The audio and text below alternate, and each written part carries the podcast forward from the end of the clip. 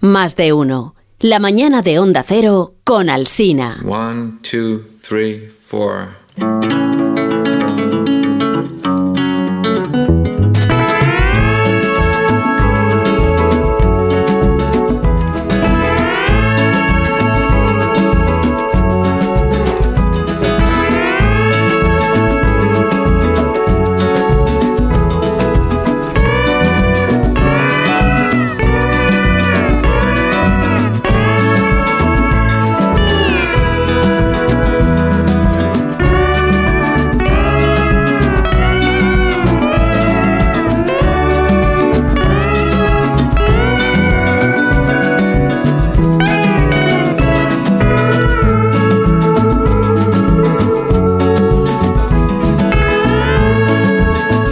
Estoy escuchando vuestra recreación del asesinato de Kennedy y es que estoy eh, emocionada y casi me saltan las lágrimas. Hola, buenos días, Alsina y compañía.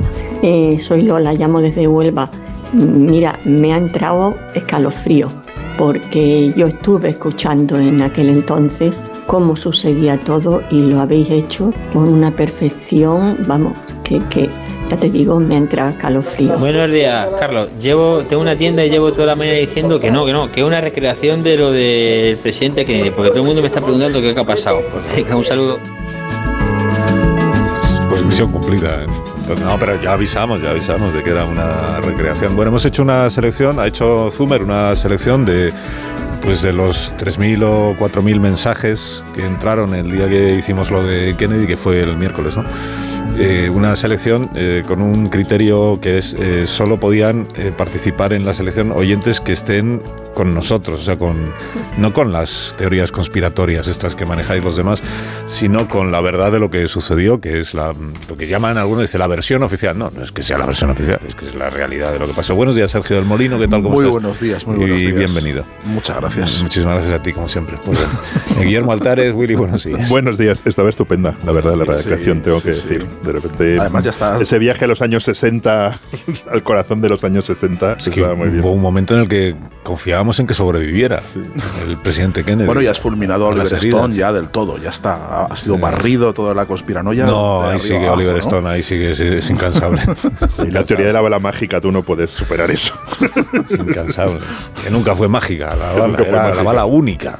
Única, y, y había tres balas en realidad, o sea que tampoco era única. Buenos días, Amón, ¿cómo estás? Aquí les ponemos los hechos, ¿no? Aquí exponemos los hechos, eso sí. Las opiniones las pone usted. Yo visité en Dallas los lugares del magnicidio. el- ¿Cuál es, cuál es tu lista de magnicidios, Sí, Willy? es verdad. el- No, era una broma, Willy, era una broma. Sarajevo, Sarajevo tiene- lo tiene, lista, tiene. tiene Espera, que saca, saca el No, cuaderno. Carlos. Sarajevo. Sarajevo, No, Sarajevo y en los lugares de Dallas molan y también fui al cine donde detuvieron César, a, ¿no? a- en cuya puerta detuvieron a Lee Harvey Oswald. Lo que no vi es el museo de Lee, de Lee Harvey Oswald que Sarajevo también hay, ese me lo salté.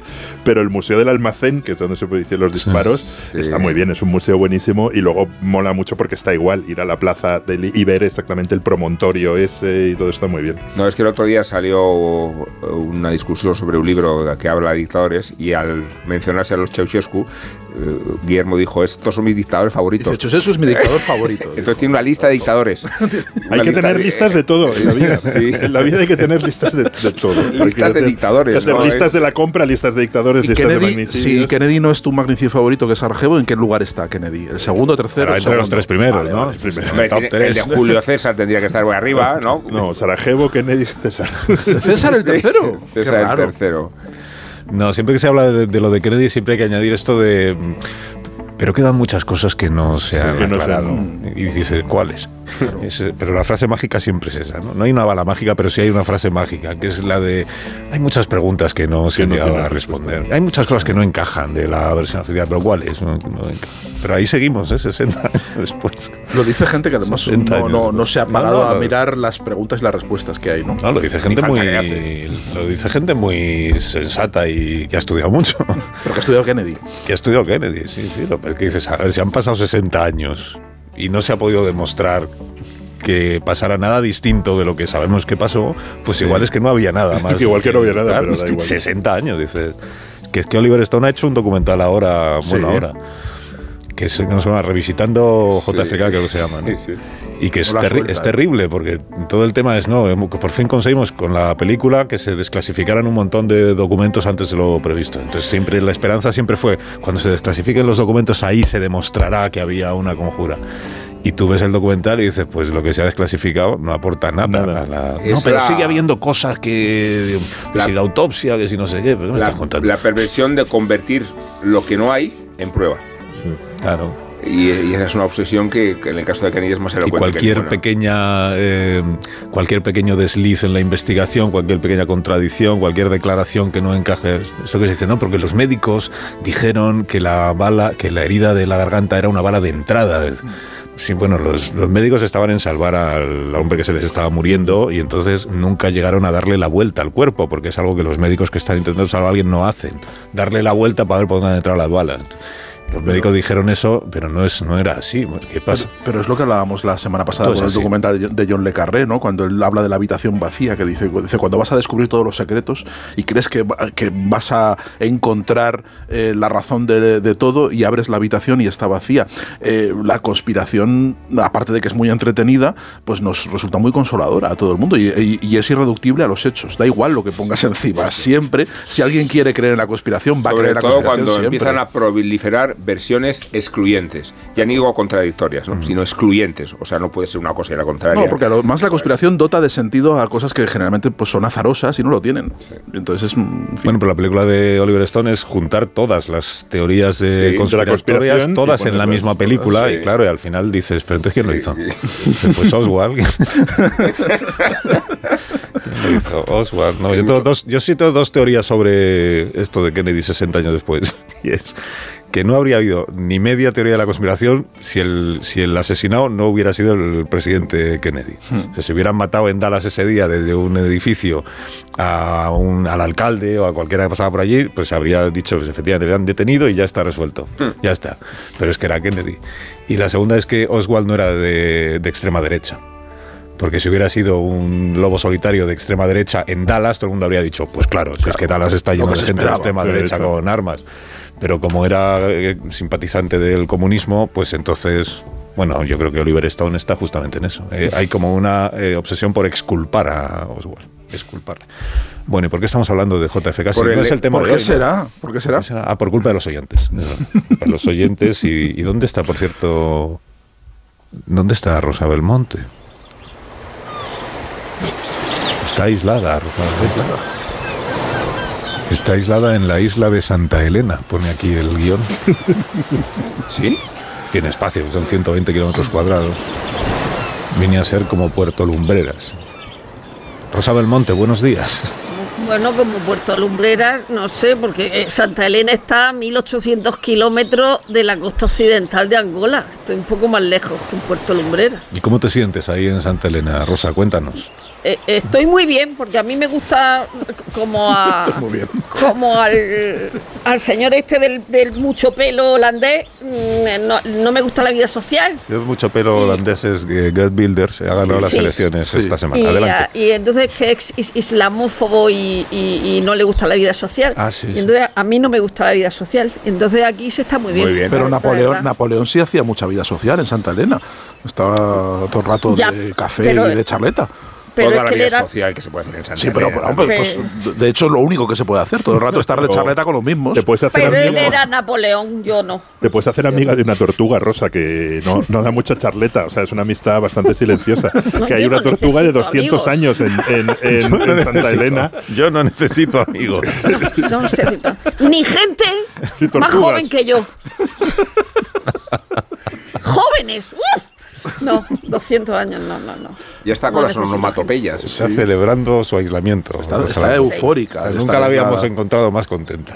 Oye, este Y ve- que no tiene es- a nadie cerca. Este, este verano vi una cosa muy bonita en Perigor, que hay el único museo Napoleón del, del mundo, que está eh, son los herederos del- de uno de los hermanos y tienen el catalejo en que, que utilizaba Napoleón en Santa Elena para ver a sus, a, sus, a sus guardias, porque lo demás se perdió, pero conservan los objetos que tenía Napoleón en Santa Elena, incluido aquel, aquel catalejo que estuvo cinco años mirando a los ingleses que le vigilaban. Qué bien suena Santa Elena, por cierto, ¿eh? El mar.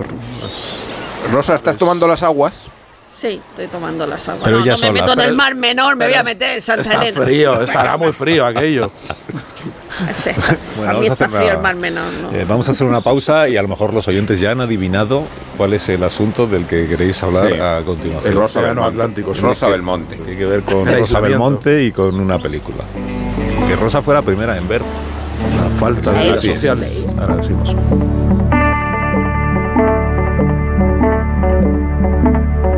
Más de uno en Onda Cero, donde Alsina.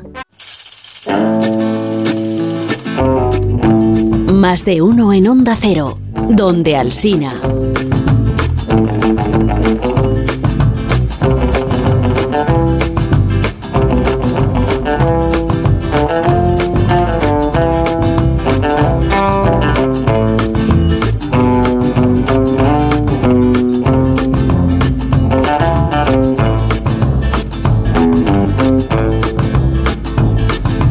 Nuestro servicio meteorológico climatológico ¿cómo se- le vamos a pedir ahora un poco de lluvia, que es necesaria para...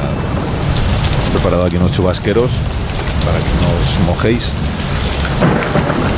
Vamos a hablar entonces de, de lluvia, lluvia, que es el tema. Vamos a hablar de lluvia belga. Lluvia belga, que no es, no es especialmente frecuente, porque Bélgica es solo el país número 101 del mundo en precipitaciones anuales. Y es el decimocuarto de Europa por detrás de naciones como eh, Croacia, Reino Unido, Francia o Portugal. Capital Bruselas no está entre las 30 ciudades más lluviosas de Europa. A pesar de lo que dicen los corresponsales españoles en Bruselas, que se quejan mucho de eso. No está entre las 30 ciudades más lluviosas y tampoco esta pequeña y famosa localidad, también belga, que está a 20 kilómetros y que todo el mundo sabe naturalmente cómo se llama.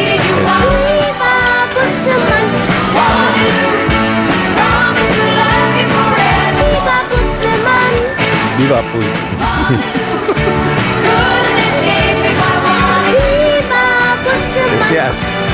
hasta, hasta, yo que sé que no dicen Viva Puigdemont, No, no, ya di- creo que dicen Viva Dice Puigdemont. claramente viva pues No dicen Viva Puigdemont. Es una canción alemana, ¿no? claro. Una canción Infantil. alemana. A favor de Puigdemont. Infantil, pero no dice. ¿Qué dice? Viva. Puigdemont. Dice Viva Puigdemont. Viva Puigdemont. Que no, hombre, que no. Viva Puigdemont. Que no. Bueno, vale, Waterloo o Waterloo, pero ponme una música un poco más seria, ingeniero, porque vamos a hablar de. Chema, gracias. Hablar de cómo se fugó Napoleón de su cautiverio en la isla de Elba para recuperar el trono de Francia, cómo le declararon la guerra el resto de las naciones europeas. Y cómo él decidió que la única manera de ganar pues era adelantarse e irlos derrotando uno por uno, dividir al, al enemigo sin darles tiempo a que se reunieran en el campo de batalla. Y ahí pues los primeros fueron los británicos, que le esperaban ahí en, en Waterloo o en Waterloo. Había elegido ahí eh, Wellington, porque tenía buen ojo para estas cosas, sabiéndose en desventaja esperando la llegada de sus aliados los, los prusianos. Y en eso llegó la lluvia y en el mes de junio, que es el segundo menos lluvioso del año en la región de Bruselas. Y el fango pues retrasó el ataque de los franceses. Es muy difícil, la verdad es que es muy difícil cuando está todo en terreno- el terreno embarrado, pues que avancen ahí los, con la artillería, con las ruedas y todo eso. Entonces Napoleón esperaba y esperaba, mientras algunos de sus generales pensaban que estaba esperando demasiado. Cuando escampó a la mañana siguiente y se lanzó contra los británicos, pues ya era un poco tarde, porque los prusianos ya habían acudido a tiempo para socorrer a los británicos y ganaron por superioridad numérica al amigo Napoleón. Sostiene el científico del Imperial College de Londres, Matthew Ginch, que la evolución, que, que la erupción de un volcán en Indonesia dos meses antes de esta batalla y sus consecuencias climatológicas fueron decisivas para la derrota definitiva de Napoleón Bonaparte. En fin, el caso es que se ha estrenado la película. Bueno, se estrena la película hoy. Hoy es. Eh, la película Napoleón, que es de Ridley Scott, seguramente usted ya lo sabe a estas alturas, hemos hablado algún, un poco de ella esta semana, sobre todo Amón ha hablado bastante de ella porque la vio en el Museo del Prado, en una eh, proyección especial que se re- realizó en el museo esta semana. Han estado también aquí, no aquí en el programa, porque no ha- eh, Ridley Scott y Joaquín Phoenix, han estado promocionando la, la película. ¿La habéis visto ya? Aparte de Amón, Rosa fue la primera en verla, Sí. ¿no? En una- Rosa fue la primera en verla, sí. Y vosotros... No, yo no he podido. Yo en el mismo Sí, pase que Rubén en el Museo del Prado. Willy Sí, yo vi a, a Willy escaparse al final de la sesión con los créditos porque es, Muy enfadado, ¿no? Por lo visto. Porque- Uf, Muy me, enfadado, me aburrí ¿no? muchísimo, no me gustó nada. Ah, que no te ha gustado No, recomiendo, como en esta sí se pueden hacer spoiler, Pues digamos. vamos a discutir entonces. eh, yo, la Waterloo me parece las mejores batallas que he visto rodadas nunca en un cine. Yo recomendaría entrar dos horas después, saltarte. Entrar solo a ver la batalla de Waterloo. Ver Waterloo, comprobar que yo creo que desde la. O sea, na- no he visto a nadie rodar una batalla así desde, desde Stanley Kubrick rodando Espartaco. Realmente es una batalla que se está rodada no a golpe de efectos especiales, sino eh, realmente está muy, muy bien rodada, con actores, con. O sea, no es tecnología digital, es una coreografía gigantesca de una batalla fenomenalmente contada, está, está bien contada, hay, hay cosas esenciales en Waterloo, yo no soy muy napoleónico, pero Waterloo sí, sí me lo sé. que es como- Er- er- Es más monárquico, Co- eh, ¿Cómo es más resiste, legitimista. cómo resiste la cómo resiste las tropas inglesas al embate de, de la caballería? Todo eso está muy muy bien contado. La llegada, los mensajeros y constantemente la obsesión por a, a cuánto están las tropas de Blücher y con un Rupert Everett haciendo de Wellington que se sale del, del- del mapa. Entonces solo por esa batalla Pues- merece la pena la película. Y lo que sí estoy esperando es que hay una versión de dos horas y media y creo que ha quitado todo lo bueno. Entonces estoy esperando la versión de cuatro Ah. horas, porque hay toda una parte política, de intrigas, de cómo va subiendo Napoleón, que creo que está muy desdibujado y la película se centra en, En- en- las en- batallas y en... y en Josefina. En, re- en resumen, la de, la de dos horas y media no me gusta, pero la de cuatro sí. Seguramente la de dos horas y media me aburre, sí, pero la de cuatro me va a Eh, gustar. se- seguramente la de cuatro me vaya a gustar porque Josef, eh, o sea, la cosa de Josefina se diluye en, en la gran política, que creo que es lo más interesante de Napoleón. Es que eh, si eh, el adversario de la película se muestra con excelente entusiasmo, yo que soy partidario lo tendré que hacer todavía un poquito más, pero no mucho, porque Willy ya ha dado muchas razones para ir al cine, entre otras para ver la mejor batalla de la historia jamás contada, lo cual no suele ser habitual, eh, Guillermo, y aquí somos muy partidarios del cine bélico que, como sostenemos, empieza... según No, no, lo sostiene sostiene Willy, lo sostiene Willy. De la Primera Guerra Mundial. Esto no es cine bélico. Os- esto os- no es cine os- bélico. Os sorprendería que, que hizo una vez en Babel una lista de las 10 mejores batallas rodadas en la historia del cine. Y dos de ellas eran de Ridley Scott, la batalla del principio de Bueno, Gladiator pues- y la toma de Jerusalén por, por Saladino. A ver, yo creo que- que- la- Ninguna de las dos tiene La, la película tú. tiene dos, dos planos, eh, eh, eh, en la historia de Venus y la de Marte, eh, y la amorosa eh, a mí me resulta a veces un poco estomagante, pero la, la bélica y la militar me parece fascinante y creo que convierte la película en un acontecimiento. Y no solo la de Waterloo, yo creo que la forma en que te cuentan, primero la de Toulon, para iniciar el principio del fin de la ocupación británica. Y la batalla de Austerlitz forma parte de unas experiencias de verdad memorables. A, mí me recuerda cuando estás en los toros en una tarde de tedio y de repente coge José Tomás la muleta a mano izquierda y dices, ostras, que este va, va a torear. Y entonces el, el público, y te pasaría, entre los que te circundaban, Willy, se incorpora sobre la silla, se adelanta con todo el cuerpo y se queda magnetizado con la pantalla. Sí, Waterloo. Est- por este motivo creo que la película solo se puede ver en el cine, que malograrla en una, en una visión en casa con un móvil al lado eh, puede destruir la película y que la manera, digo, descomunal en que están contadas todas las batallas, progresivamente, yo creo que la de Toulon a la última, más la forma en que se narra la... Bueno, y el ejército ruso, el ejército francés desmigajándose en, en- en- en- Rusia comiéndose los caballos. Pero tiene tal tensión narrativa todo eso. Y, y- y estéticamente es tan poderoso que los puntos oscuros de la película, que creo que los tiene, están subordinados a los puntos de atracción que a mí me parecen. Pues básicamente estamos de acuerdo. Sí, pero yo más que 20 minutos buenos, yo le doy una hora y cuarto, una hora y 20 memorables. ¿Y Rosa?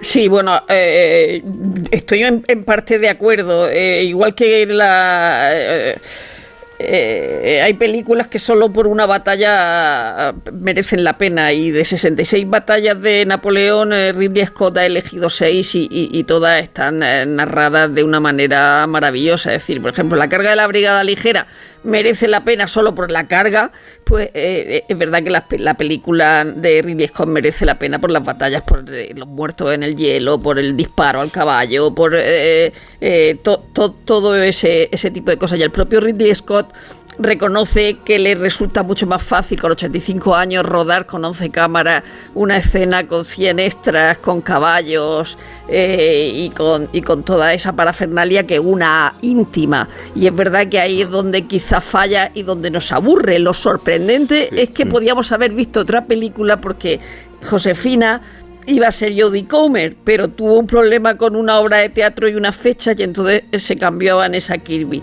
Y cambiaron el guion porque la película estaba centrada en Josefina. Y yo ya aquí, como un viejo verde, como todos los viejos verdes que han escrito, me tengo que rendir a Vanessa Kirby, porque, eh, claro, es que cuando ve a esa mujer, dice, te da, te da igual todo lo demás, ¿no? Y, y, lo, y, y Willy tiene mucha... Willy tiene mucha razón con lo de Rupert Everett porque la cara de estar, ¿verdad? de estar oliendo caca todo el rato es el mejor Wellington que Y, podíamos y cuando uno tiene a Napoleón, un soldado tiene a Napoleón en la punta de mira y dice, ¿le puedo disparar? Y dice, de ninguna manera. Los generales no estamos para pegarnos tiros los unos a los otros en las No, batallas. está fantástico con Está esa cara. Es fantástico. como. Jo, A mí me, me están dando unas ganas terribles, no solo por el proselitismo que le estáis haciendo, sino porque eh, eh, he visto esta semana que a los franceses, a los historiadores franceses, no les gustó nada, que les hicieron un pase en, en París y salieron todos eh, rebrincados, casi tan rebrincados como Boyero con la, con la crítica hoy, con lo cual mm, para mí son argumentos incluso más persuasivos para poder verla, ¿no? Cuando dice eh, en Liberación han dicho que era que es un filme tranquilamente indecente y muy seguro de su inanidad, ¿no? Que están muy enfadados, que, que hay una voluntad de hostilidad hacia Napoleón, que no le ama, que no ama a Napoleón, que es un filme contra Napoleón y que y, y estaba Jean Tullard, un historiador ya nonagenario, que dice que como cinéfilo le gustó, le encantó, pero que como historiador le parece deplorable, ¿no? Esa es entonces, la- entonces, con lo cual, ese es el argumento que- perfecto. Porque yo, a diferencia, a es- diferencia de, de Willy, a diferencia de Willy, que sí que le gusta que las películas históricas eh, gusten a los historiadores, a mí cuando una película histórica no le gusta a los historiadores, para mí es un argumento A mí para me ir a importa. eso. O sea, eh, Ah, reconozco que es una eso.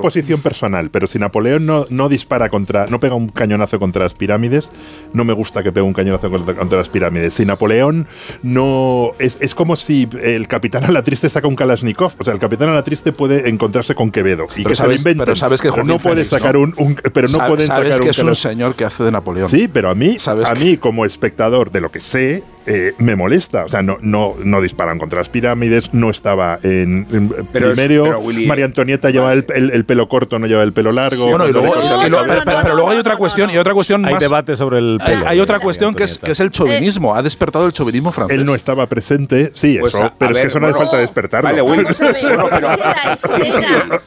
A ver, Rosa. Viene de fábricas, como el valor militar. A ver, Rosa. Ah, se ve a María Antonieta con los niños, pero la escena de la guillotina es de Teresa Cabarrús, es Ludivine Sagné. La, la- la escena que nos impresiona, que a mí esa también me gusta muchísimo de la guillotina, es Ludivine Sagné y es Teresa Cabarrús, no es María Antonieta. A María Antonieta se la ve cuando está con los niños así y- y paseando como, como en un como por un pasillo, pero la guillotina que sale y esa con esa escena me, me la peleo también con las de los hielos. Eh, eh, Esa escena es Teresa muy buena. Pero vamos, Bueno, yo- decía sobre el chauvinismo. eh, eh, solo faltaba que para juzgar una película tendríamos que apelar a lo que significa para la sensibilidad de los franceses y según qué franceses.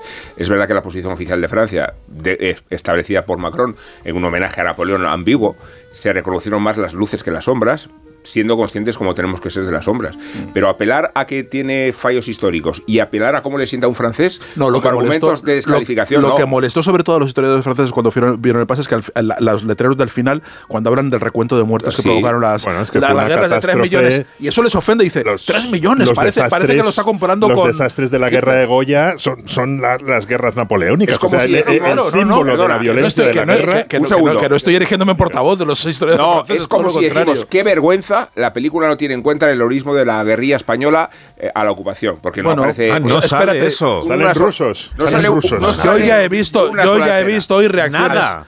Pues Per- perdona, vaya. Rubén, yo ya he visto ya, eh, película. eh, Vale, reacciones que ya las hay. España Eh, no pero existe. ¿Cómo no sale el en los, dos, empecinado? en los dos horas 30, España no Y existe. cuidado que El la historia empecinado, ¿qué pasa con él? Se ha proyectado en el Prado, esa película. Que son Sin, Por favor. seis batallas. sin solo. Agustina de Aragón. el mismo Sin museo que Agustina de exhibe los fusilamientos. Eso, por eso. Y tampoco, no, y tampoco eh. sale Italia. eh, Bueno, y encima Italia Napoleón fondo, habla, habla inglés. Mira, yo Italia como- sale porque sale Elba. porque como, sale Elba, es verdad. como zaragozano directamente concernido por la furia napoleónica, me, me- me irrita muchísimo que no aparezca la, Ah, la mal, resistencia. ya, estoy, mal. ya estoy muy enfadado. Era un cineasta, pero no tiene ningún criterio. La Virgen no, del Pilar dice. Hombre, por, favor. con Agustina de Aragón, las heroínas, las heroínas, O no sea, que aparecen es, las es- heroínas. como ese es el, el elipsis, no convenza a los espectadores españoles que pensaban observar en la película la guerrilla defensa de nuestra lo que fuera. Hombre, claro. eh, Y luego es una, De las caenas. es una reivindicación del oficio, la de los 85 años. O sea, tener la energía con 85 Eso sí. años para rodar esa coreografía, como, eh, con- como decía Rosa, con caballos extras, porque no es que hayan multiplicado mu- mon- monigotes de manera digital, sino que hay, hay peña para, para parar ¿Os un, cuenta, un tren. ¿os dais cuenta es- de que el entusiasmo de Guillermo Altares va subiendo conforme habla? No, porque la batalla me encantó. O sea, No. de- de- al salir No, no te- es, no la, es Ah, batalla yo más creo impresionante. que empezó muy bajito y va entusiasmo subiendo. es de cine. 20 minutos de una película que dura dos horas y media. Pero ¿no? si es 20 como el salvar al soldado Brian, al salvar al soldado Brian ves solo el, el desembarco de Normandía y te Memorable. puedes ir del cine. sí, Y ya has visto una obra maestra. eh, exacto. Sí, como la, la batalla de arranque de Gladiator. Es que se parece bastante a esta, porque de nuevo es una batalla muy eh, en un momento muy contenido, de repente hay un estallido de, Cuando el- de pues los espectadores, como una oleada, una oleada que es sincronizada, se incorporan sobre el asiento. Sí, sí. Y, y se- aparece el magnetismo de ahora. ¿Cuántas películas te lo dan eso? O sea, a Willy lo que no le gusta es el término medio. O sea, él quiere o la versión de cuatro Sí, horas y media sí. que viene toda la Sí, horas, yo quiero la o versión de 20 cuatro minutos horas. con las batallas. Y ojalá la pongan en el chicha, ni ni limonada. Y, ojalá la pongan Es que- y, y ojalá la pongan en el cine. O sea, hay un momento en que te preguntas, versión de cuatro horas. que hay un momento en que te preguntas si la película se tendría que titular Josefina, de lo que aparece Josefina. Digo, ya está bien Josefina, ¿no? A ver si sale el, Ah, o sea, es el un poco- matador. A ver si sale el matador de vez en cuando. Vale, pero eso a lo mejor es por lo del viejo verde que decía Rosa. Bueno, es otro ámbito de magnetismo, no lo discuto. Sí. Y de- sí, una pausa, ya vamos. Que a la vuelta va- vamos a hablar de The Crown. The Crown. The Crown. Y de una charla que vas a hacer esa tarde, Sergio del Molino. Ah, me han sí, dicho, sí. qué maravilla. Vamos, si quieres. Ah, no, yo encantado. Ahora seguimos. Más de uno en Onda Cero, donde al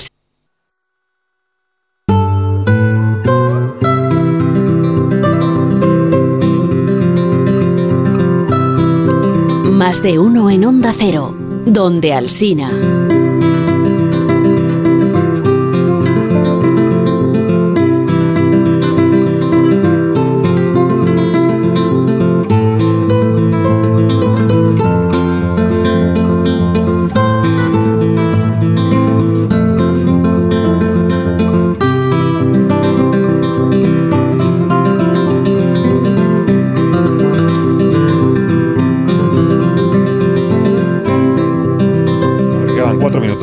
Cultureta de las buenas, buenas, buenas de verdad, que es la cultureta de por las mañanas de los viernes. Sé que la de la noche también tiene mucho éxito luego cuando hace eh, bolos y giras por, por España, ¿verdad? Lo admito, lo admito, lo admito.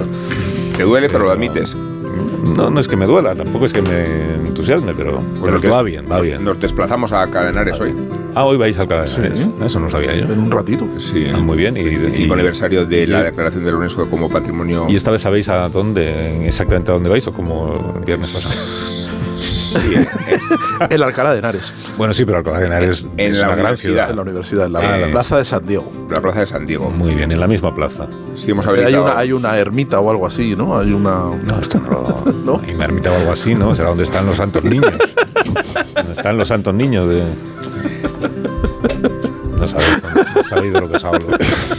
No, si he estudiado la historia de Alcalá. ¿Cómo se llaman los santos de niños? hecho, se lo vamos a contar a los del Alcalá. Eh, bueno, me acordaré yo. Bueno, entonces, ¿a qué hora hay que ir? O sea, ¿a qué hora estáis allí?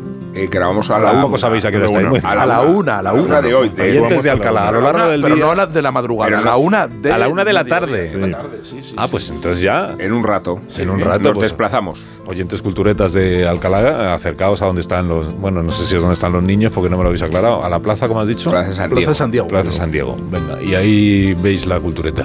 ¿Y qué más? Y entonces tú luego tienes, Sergio del Molino, otro bolo. Yo por la tarde tengo a las siete y media en el Círculo de Bellas Artes eh, una cosa que organizan la gente de la de Soy de la Cuesta, de la Cuesta de Moyano, que organizan el Book eh, el Book Friday en lugar del de en, en lugar del Black Friday y a hacer una serie de actos y yo converso, tengo un acto bastante divertido o, o intentaremos que sea bastante divertido, ya no lo voy a anticipar, igual luego no lo es, pero Es mejor no crear expectativas. Mejor no. crear expectativas. No, pero si es divertido no será por mí, será por el por el, el- la, la contraparte que es Lawrence Wetzler, que es un escritor norteamericano, eh, finalista del, del Pulitzer, que escribió un libro maravilloso que se acaba de reeditar en España, que es El Gabinete de las Maravillas de Mr. Wilson. Y es una historia descacharrante sobre, sobre museos raros y el arte, la obsesión por coleccionar y demás. Y es un tipo muy interesante, muy divertido, muy listo y que vamos a conversar con él en el Circo de Bellas Artes a las siete y media. Siete y media, siete y media. Bueno, ¿y de Crown qué le pasa? Que es... eh, que- Una que es- mierda. que va a pe- Eso, va- en resumen eso. Me gusta Rosa En resumen, eso. yéndose por las ramas. O sea, Lady Di y una mierda. Pero de repente se ha echado a perder la serie. Sí, así. es increíble. Ah, pero o de repente una- no ha sido serie- progresivo, ¿no? No, ya, la, la temporada pasada también, pero cuando todo se centra en Lady Di y, y luego la narrativa eh, es como de Hallmark, de una eh, telemovie americana, o sea, la- todas aquellas tramas paralelas que había en la primera, en la segunda temporada, todo eso ha desaparecido. Sí, para, para contarnos una historia plana que además nos conocemos. Eh, no se ve horrible, la última temporada es horrible. A ver Bueno, si lo que horrible. queda eh, remonta. Historia que nos conocemos es que Claro, en el caso de Rosa se conoce Se todas conoce las todo, historias. sí. claro, de hecho, es raro que Napoleón, que Napoleón no, no lo haya reprochado. Habrá Lady muchas personas que fallé. vayan a descubrir que existió Lady Di viendo Hay Crown. mucha gente que no había nacido cuando lo de Muchísima. Lady Di. Muchísima. Cuando Napoleón. Bueno, pues se lo sí, van sí. a contar muy mal. Se van a contar muy mal. Bueno, pero porque es, es ficción. Bueno, otra cosa es que sea una ficción mal hecha. Eso también puede ser, sí. Sí, bueno, entonces os Se ha malogrado, es una a la una de la tarde la cultureta en Alcalá de Henares. Sí, y y luego esta noche la usted escuchar. en la madrugada, sí, sí, en el podcast. Exactamente, en el Sí. podcast. eso es. Bueno, pues adiós. Adiós, Rosa, que disfrutes. Adiós. Adiós. De tu, de tu aislamiento. Adiós, Willy. Adiós, Sergio. Adiós, adiós. Adiós. Bueno, Vigalondo no ha estado hoy porque está ocupadísimo Ay, haciendo su- sus cosas. Su serie, que es la serie de Berto, maravillosa. ¿eh? Ahí sale como actor. Sale como actor haciendo de un personaje que no se puede decir. Un personaje real que no Qué ganas de verla. Bueno, casi lo dijimos un poco el otro día, Humberto. sí. Sí, Un personaje adiós, del misterio. En cinco minutos. si tiene una K. Bueno, en cinco minutos llegamos a las 12 de la mañana. Una menos en Canarias, contamos las noticias del mediodía. Más de uno. En Onda Cero.